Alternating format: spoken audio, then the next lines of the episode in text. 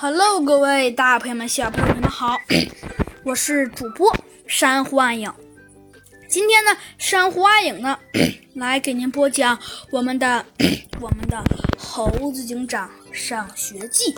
上集中我们讲到了我们的猴子警长和小鸡墩墩，呃，他们呢 一起一起呀来看了看这个案子到底是怎么回事。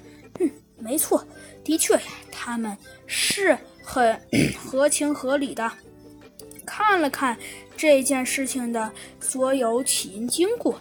不过，虽然说 他们的确是这样看了看，但是，但是虽说 他们啊这样看了看，可是他们还是觉得，还是觉得呀，有哪里。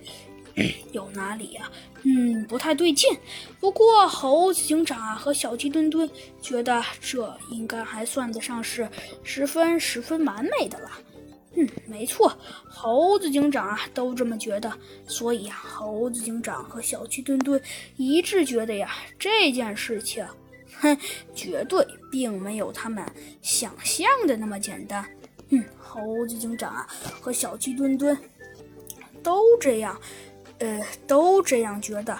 可是，可是，猴子警长和小鸡墩墩虽然都这样觉得，但是，但是，就算他们都这样觉得，可是猴子警长，唉，还是未免觉得，还是未免觉得，嗯，有一些，有一些，嗯，也不知道该怎么说。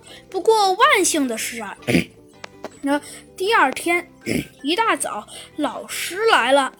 老师来了是为了说什么呢？没错，第二天呢，